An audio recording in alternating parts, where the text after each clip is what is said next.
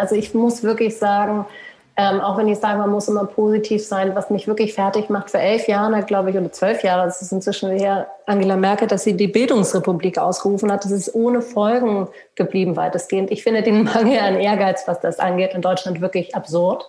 Die Zeiten sind so schnell, die ändern sich so schnell und das Schulsystem ist so langsam. Wir müssen aufs, aufs Gaspedal drücken. Wir müssen Tempo machen. Das geht so nicht weiter.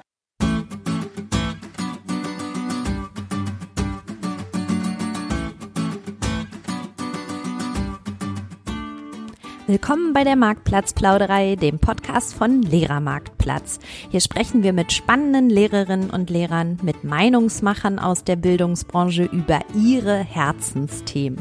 Unsere Gäste verraten ihre besonderen Tipps, Tools und Best Practices. Und das Beste daran, ihr könnt jede Menge für euch mitnehmen. Ich bin Judith und freue mich sehr, Host dieses Podcasts zu sein.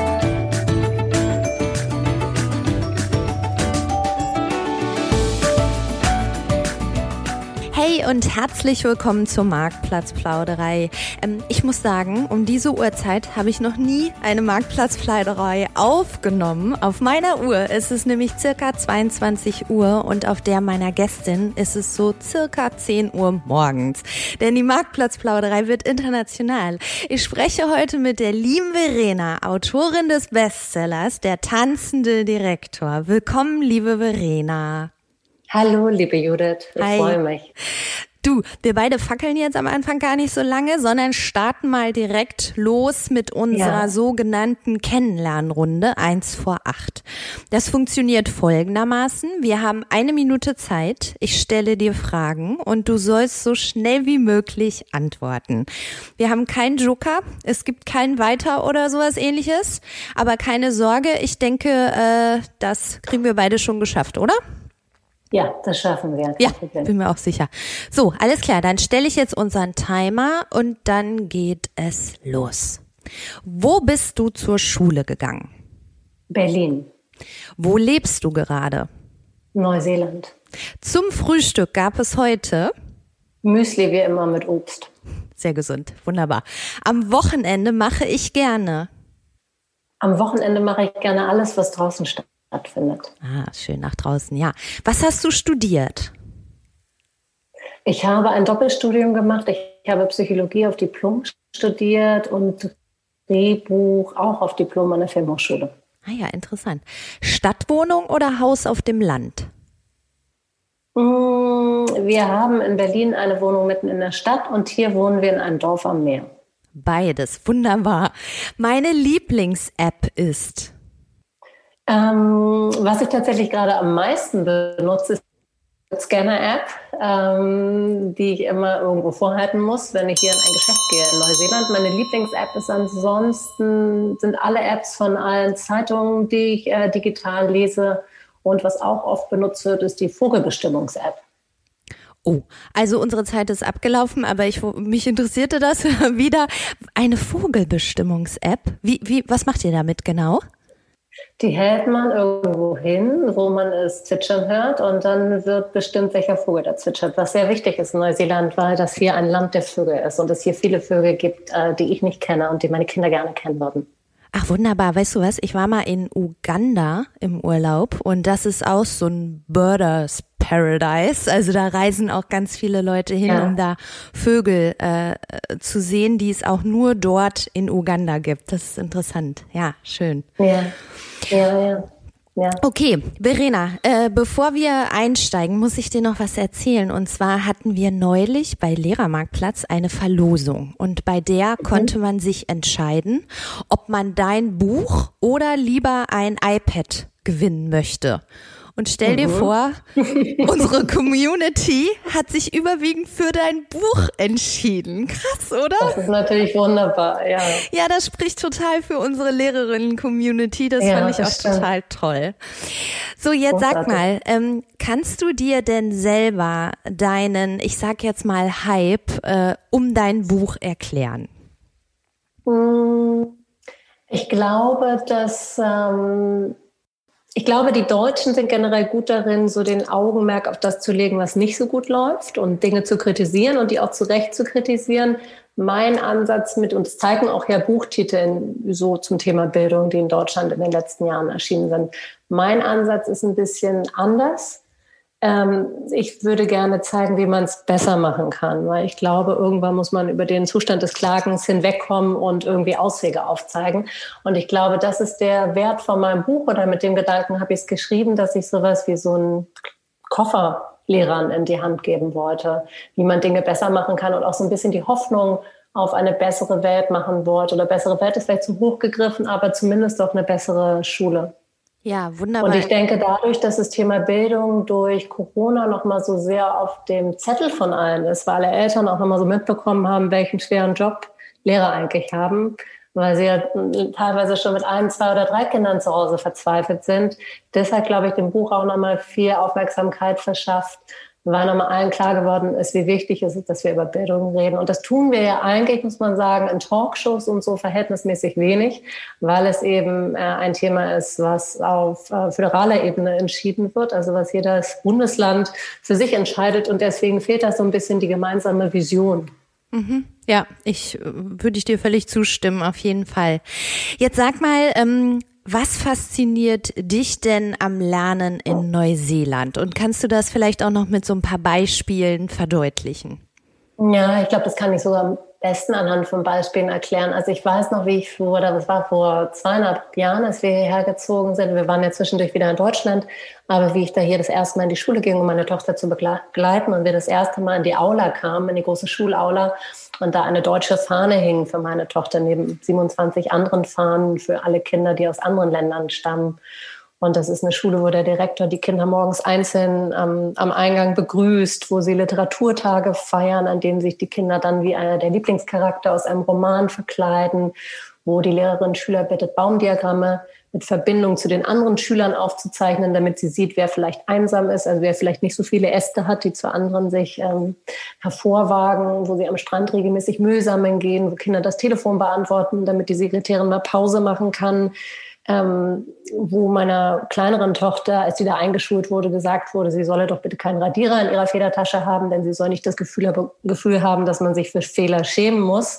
Also da habe ich so viel erlebt an dieser Schule, dass ich dachte, ich will mir mal angucken, wie das anderswo ist und habe gesehen, das ist keine Ausnahmeschule, sondern wirklich so ein Ausnahmesystem. Also das ist ähm, ein, ein exzellentes System, was aber ähm, im ganzen Land ähm, vorzufinden ist. Und das hat mich sehr fasziniert, wie, wie das denn eigentlich sein kann. Ja, ich habe auch so ein paar Punkte für mich nochmal äh, rausgenommen und ich glaube, du hast das irgendwo, entweder hast du es geschrieben oder du hast es auch mal irgendwo erzählt, dass du das so zusammengefasst hast.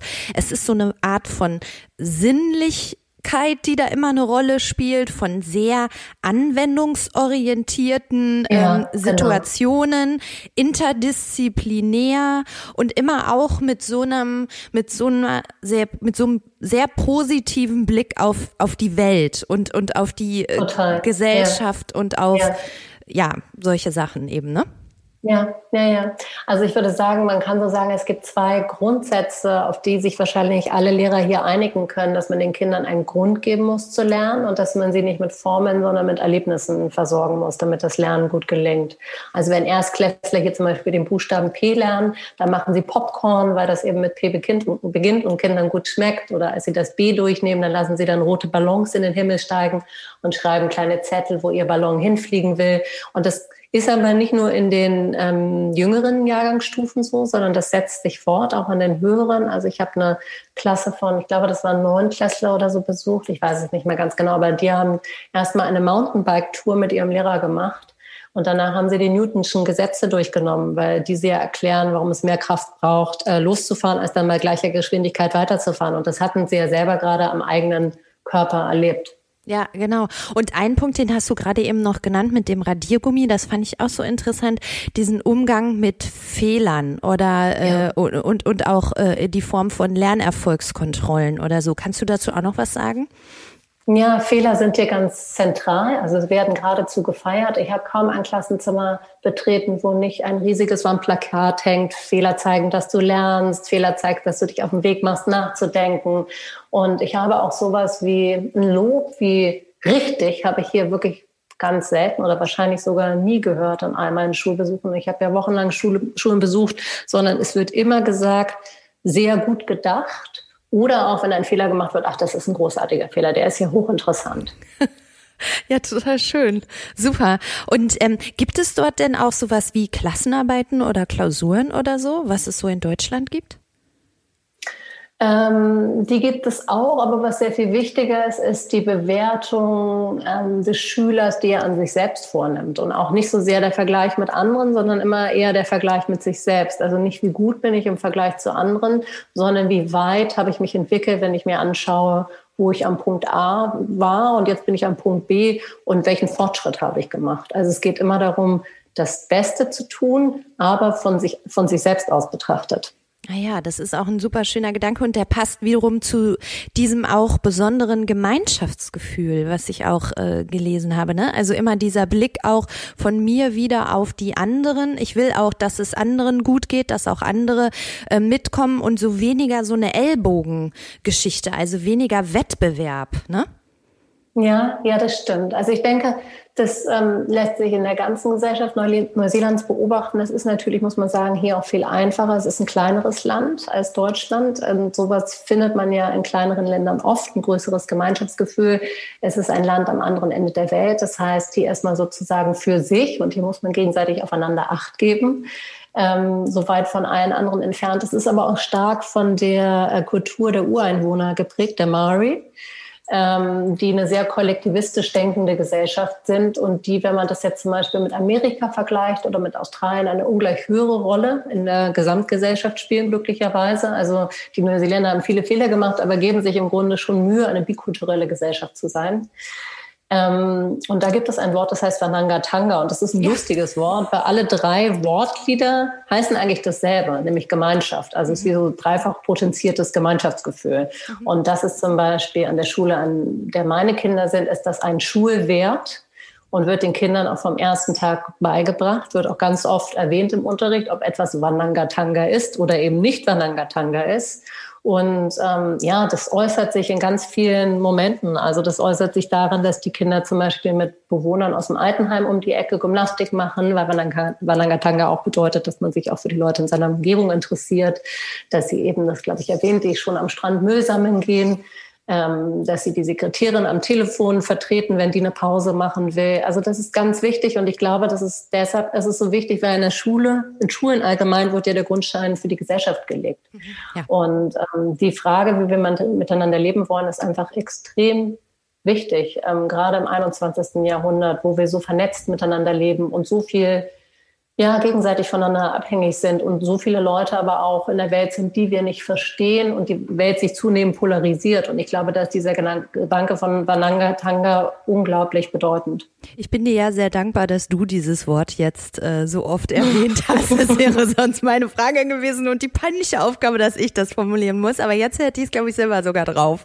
Ähm, du weißt du, was, was du gerade erzählst, das bringt mich auch zu diesem Punkt, dass ich so überlegt habe, vielleicht ähm, gibt es in Neuseeland auch für, für Bildung, für Kinder, für Schule auch nochmal einen anderen Stellenwert als vielleicht in anderen europäischen Ländern oder so. Also ich hatte so den Eindruck, einen höheren. Ähm, das ja und nein. Also man muss sagen, was sehr interessant ist, dass hier pro Schüler nicht mehr Geld ausgegeben wird als in Deutschland. Also es muss grundsätzlich nicht immer alles viel kosten, obwohl es natürlich immer gut ist, viel Geld zur Verfügung zu haben. Aber das ist, finde ich, ganz interessant, wenn man sich das anschaut. Ich glaube, was schon so ist, dass die gemeinsame Vision hier äh, gegeben ist. Also, dass es hier alle immer ganz überrascht sind. Sie sind immer sehr daran interessiert zu erfahren, wie es andere Länder machen.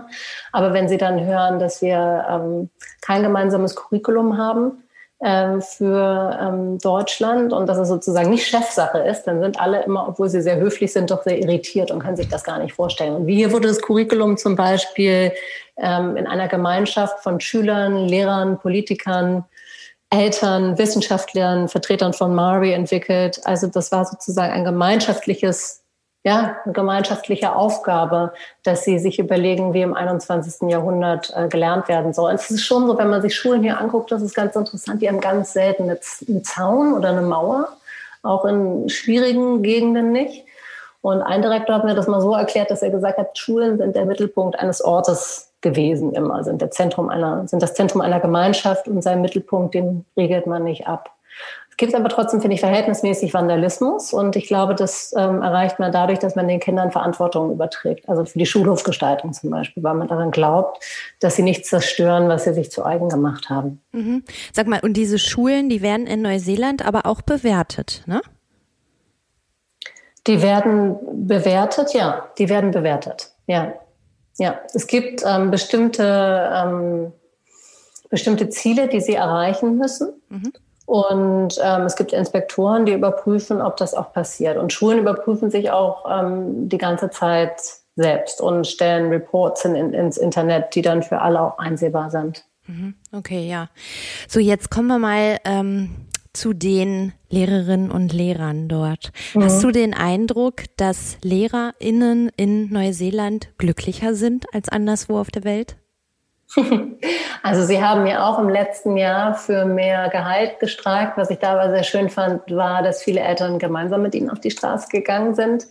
Grundsätzlich finde ich aber, oder ich erzähle mal eine Geschichte dazu. Ja, also der gerne. Lockdown, wir hatten, wir hatten hier zwei sehr, sehr strenge Lockdowns und als der erste vorbei war, der sehr lange dauerte und die Kinder waren in der Zeit auch zu Hause, haben die Lehrer gemerkt, dass die Kinder sich so ein bisschen schwer damit getan haben, sich wieder einzufinden in Schulalltag, Schulalltag, pünktlich da zu sein und so weiter. Und dann haben sie einen Pyjama-Tag ausgerufen. Ähm, also alle Kinder sollten einfach in Schlafsachen zur Schule kommen. So ein bisschen wie zu Zeiten von Corona, wo man die ganze Zeit im Schlafanzug rumlümmelte. Das haben die Kinder dann auch getan, aber das Interessante war, dass die Lehrer auch im Schlafanzug zur Schule gekommen sind. Ach, geil. Und das könnte ich mir in Deutschland nicht vorstellen. Ich fand das so überraschend, wie sie da selbstbewusst in ihren lustigen Schlafanzügen dastanden. Und dann habe ich darüber nachgedacht, warum. Und ich glaube, das liegt daran, dass Lehrer in Deutschland stärker in so einer Art Dauerkritik stehen.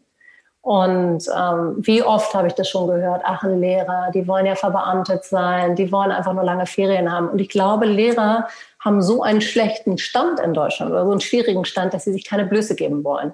In Neuseeland dagegen genießen die sehr, sehr großen Respekt, auch wenn sie im Schlafanzug vor Kindern stehen. Und ich finde auch, dass die hier großes Selbstbewusstsein haben. Ich glaube, weil sie einfach Selbstwirksamkeitserfahrungen machen. Also das ist ein Begriff aus der Psychologie und den finde ich so wichtig. Aber die machen die Erfahrung, dass sie einen Unterschied im Leben von Kindern machen können. Ähm, und das ist ja das, was ein Lehrer sich wünscht. Deshalb wird man ja Lehrer. Man wird nicht Lehrer, weil man lange Ferien haben will, sondern weil man einen der wichtigsten Berufe ausüben will, die es gibt auf der Welt. Und ich finde, dass ihre Rolle in Deutschland oft herabgewürdigt wird. Die werden dann auch wieder gesagt, sie sind eher Unterrichtsbegleiter und so weiter. als würde das irgendwie alles von selbst passieren. Auch wenn man hier individualisiert lernt in Neuseeland, glaubt man nicht, dass das von alleine passiert, sondern man glaubt daran, dass das wirklich maßgeblich von Lehrern abhängt ob Lernen gelingt. Und deshalb tut man wirklich Dinge, die es den Lehrern ermöglichen, noch bessere Lehrer zu werden. Also erstmal ein super tolles, maßgesteinertes Fortbildungssystem. Fortbildner kommen direkt zu den Lehrern, geben Modellstunden und so weiter. Die Lehrer arbeiten auch über einen längeren Zeitraum mit einem und denselben Fortbildner zusammen, der sie sehr, sehr gut kennt und auch weiß genau, welche Probleme sie haben. Ähm, das ist das eine. Und das andere ist, dass man ihnen viel mehr Unterrichtshelfer zur Seite stellt. Also damit sie sich auf ihr Kerngeschäft konzentrieren können und nicht ihre Zeit mit Kopieren verbringen. Ähm, und was ich auch ganz wichtig finde, in Neuseeland sind Lehrer niemals Einzelkämpfer gewesen, die allein im Klassenzimmer sind. Also die Schulen sind offene Systeme. Das habe ich auch wirklich am eigenen Leibe erfahren ähm, bei meiner Recherche, weil es mich so überrascht hat, dass ich mich da überall einfach reinsetzen konnte und dass es alles so unproblematisch war. Aber die sind total gewohnt, dass ständig jemand bei ihnen drin sitzt, ähm, weil es so eine ganz lange Tradition von Unterrichtsbesuchen gibt. Also ähm, das war von den Inspektoren, das war schon, glaube ich, in den 60er Jahren angelegt. Die Inspektoren, die sich Schulen angeguckt haben, haben gesehen, ah, Lehrer X macht etwas gut und Lehrer Y hat ähnliche Probleme, könnte da aber noch etwas dazulernen, dann bringe ich die mal miteinander in Verbindung. Das passiert sehr, sehr unbürokratisch und informell. Und Klassenzimmertür ist eigentlich immer offen und ständig sitzt jemand mit drin und gibt sein Wissen weiter oder will selber etwas dazulernen. Und da wären wir dann auch wieder bei dieser Fehlerkultur, dass das hier einfach anders ist. Oh, das ist, ich glaube, alle unsere deutschen Lehrerinnen und Lehrer, die jetzt hören, zuhören, die werden jetzt total neidisch.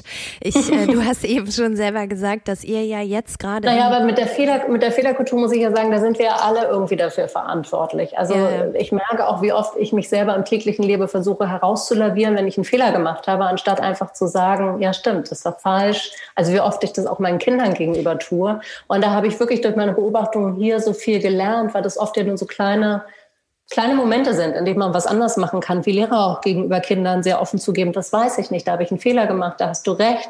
Also ich glaube, wir sind die besten Vorbilder, wenn wir Kindern zeigen, dass man mit Fehlern offen umgeht. Ich war auch sehr beeindruckt, als ähm, neulich die Nachricht kam, dass ein Lehrer aufhört an der Schule meiner Kinder und da gab es einen Brief von ihm und da sagte er sehr offen und ehrlich, dass er mit Depressionen zu kämpfen hat und dass er sich deshalb erstmal aus dem ähm, Unterricht zurückzieht, äh, weil er sich um sich selbst kümmern muss. Und das sollten wir auch ganz dezidiert den Kindern zu sagen. Das hat er auch mit den Kindern besprochen. Das ist doch so toll. Das ist eigentlich die beste, sozusagen, ja, die beste Lektion, die er ihnen erteilen kann, ne? dass man zu seinen ähm, Gefühlen steht, dass man Selbstfürsorge ähm, betreibt und dass man oft was umgehen kann. Ja, und dass Depression auch nichts ist, wofür man sich schämen muss oder worüber nee. man nicht reden darf, ne? Genau. genau. Ja. Ja, genau. genau. Jetzt hast ja. du eben schon gesagt, dass ihr gerade auch wieder aus so einem Corona-Maßnahmen, aus so einem Lockdown raus seid. Ne? Wir in mhm. Deutschland sind ja jetzt gerade wieder mittendrin. Deswegen ja. ähm, würde mich auch nochmal interessieren, wie denn diese Zeit dann in Neuseeland im Corona-Lockdown, was Schule angeht, war. Also waren die überhaupt in der Schule, die Kinder? War das so ein Remote Learning? Wie ist das abgelaufen? Mhm. Also die Kinder waren während beider Lockdowns nicht in der Schule insgesamt, also glaube ich drei Monate in diesem Jahr. Ähm, nun muss man zwei Dinge sagen. Erstmal sind die Kinder hier sowieso den Umgang mit digitalen, digitalen Medien gewohnt. Also sie kennen Google Classroom und so, sie nutzen das alles schon in der Schule. Ähm, das ist das eine. Und das Bildungsministerium hatte vorher auch erhoben, wie viele Kinder im ganzen Land einen Laptop brauchen. Also ich zum Beispiel wir haben keine Laptops für unsere Kinder. Wir haben dann von unserer Schule welche geliehen bekommen für die Zeit. Aber das Bildungsministerium hatte vorher eben sichergestellt, dass genug Laptops zur Verfügung stehen, weil das ja so die Grundvoraussetzung ist, ähm, damit digitales Lernen funktioniert.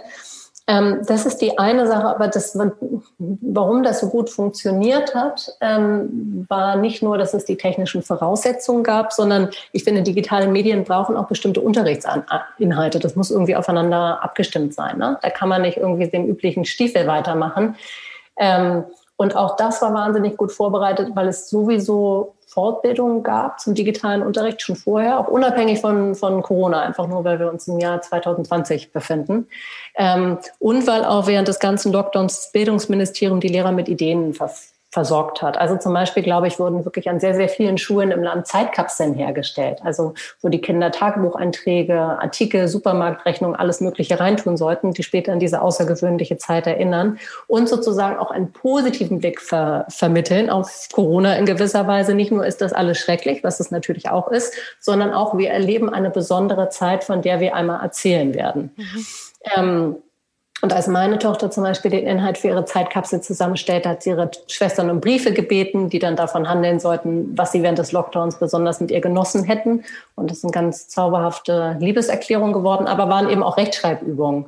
Dann gab es eine Webseite, die haben viele neuseeländische Kinder genutzt. Da wurde jeden Tag ein neues Bild draufgestellt was ihnen als Anregung für eine selbstgeschriebene Geschichte dienen sollte. Zwei meiner Kinder haben so ein virtuelles Unternehmen gegründet auf einer anderen Webseite. Die sind da Restaurantmanagerin geworden. Das war eine Aufgabe aus dem Matheunterricht. Also haben sie Lebensmittel eingekauft, Mengen kalkuliert, Einnahmen überprüft, Ausgaben abgezogen und so weiter. Ähm, dann gab es ganz normalen digitalen Unterricht, also Zoom-Konferenzen, auch für die Kleinsten schon, also auch für meine fünfjährige Tochter. Sie hatten eine App, mit der sie jeden Tag meditiert haben, weil das natürlich auch eine Zeit war, in der es viele viele psychische Belastungen gab, Anspannungen in Familien. Das hatten die Lehrer aber auch schon vor dem Lockdown eingeführt. Also was, was an der Schule meiner Kinder ganz interessant war, es gibt hier an Schulen oft so ähm, klassenübergreifende Unterrichtsthemen, also die dann für die ganze Schule gelten, weil man damit so den Zusammenhalt in der ganzen Schule erhöhen will.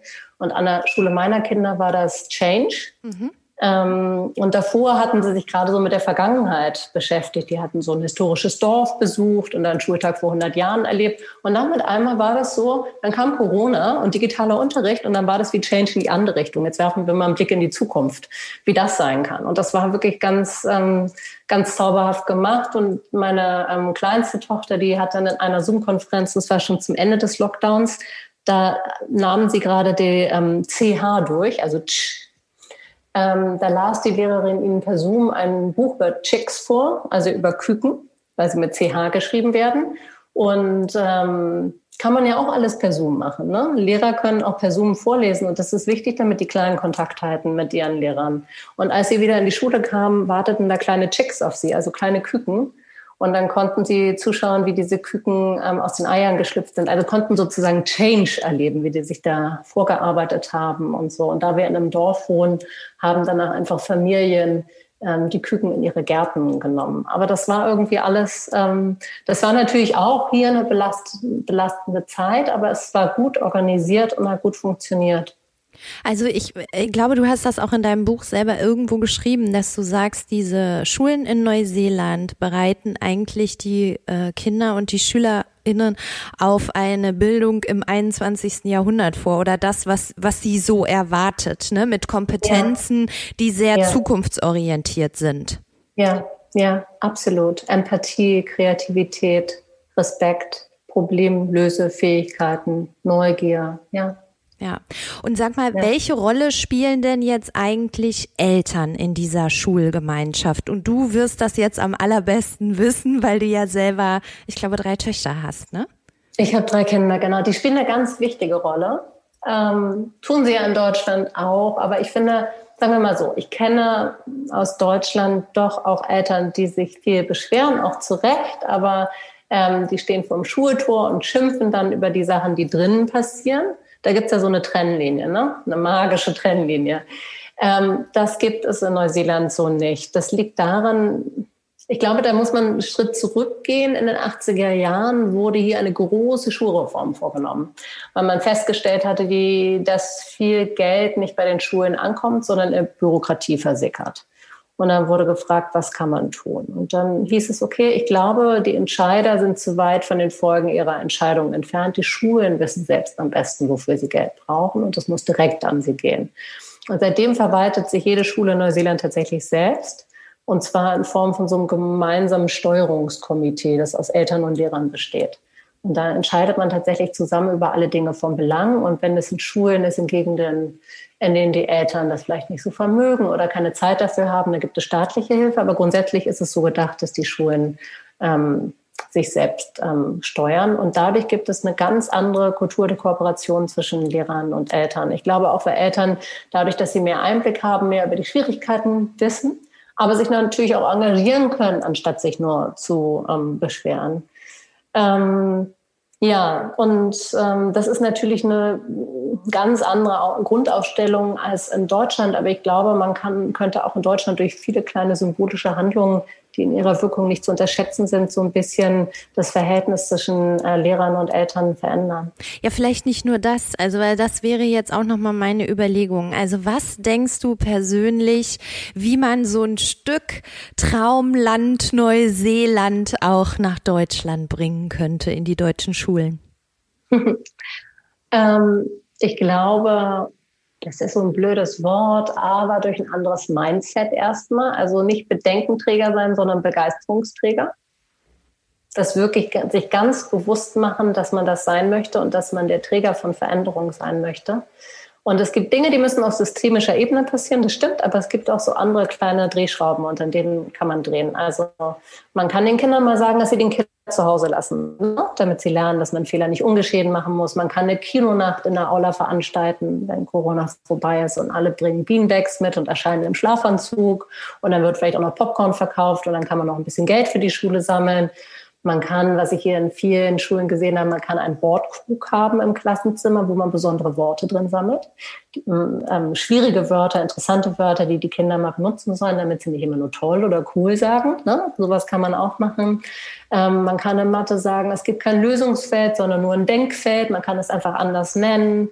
Ähm, ja, es gibt vieles, ähm, vieles, was man, was man so in kleinen Momenten tun kann. Und dann ist es in der Summe gar nicht so wenig. Und ich glaube, dass es wichtig ist, dass wir uns alle nicht kleiner und unbedeutender machen, als wir sind. Also, dass wir nicht glauben, dass uns die Hände gebunden sind, bis die Regierung oder Bildungsminister oder Behörden oder sonst was machen. Ich glaube, einerseits müssen wir bestimmte Sachen einfordern und das ganz vehement.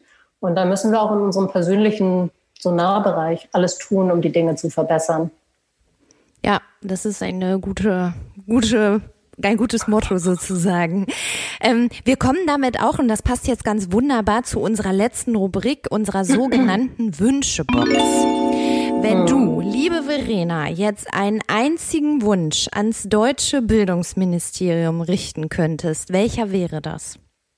Ein einziger Wunsch. Ich glaube, es müssen mehr als einer sein. Also ich muss wirklich sagen, ähm, auch wenn ich sage, man muss immer positiv sein, was mich wirklich fertig macht. Vor elf Jahren, glaube ich, oder zwölf Jahre, das ist inzwischen her, Angela Merkel, dass sie die Bildungsrepublik ausgerufen hat. Das ist ohne Folgen geblieben weitestgehend. Ich finde den Mangel an Ehrgeiz, was das angeht, in Deutschland wirklich absurd.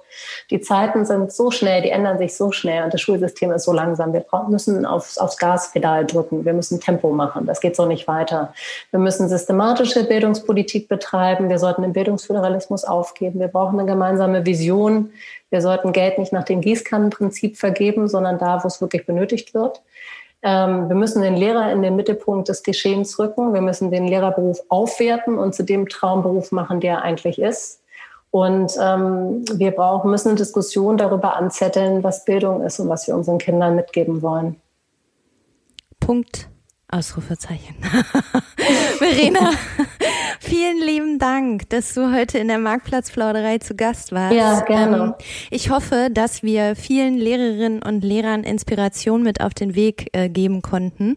Und wer mehr erfahren will, äh, dem oder der legen wir dein Buch, Der tanzende Direktor, sehr ans Herz. Ich wähle das nochmal eben hier in die Kamera. Das sehen unsere Zuhörer jetzt nicht, aber Verena sieht, dass ich ihr Buch auf jeden Fall hier auf meinem Schreibtisch ja. habe. Liebe Verena, es war ganz wahnsinnig toll mit dir und ich wünsche dir jetzt einen schönen Tag. Ich gehe jetzt schlafen und Eine gute Nacht. sag ich Tschüss und liebe Grüße nach Neuseeland. Dankeschön, Tschüss. Liebe Hörerinnen und Hörer, wie gesagt, ich gehe dann jetzt mal schlafen, aber je nachdem, wann ihr die Folge hört, wünsche ich euch eine gute Nacht oder einen ganz wundervollen Tag. Tschüss, bis nächste Woche Sonntag.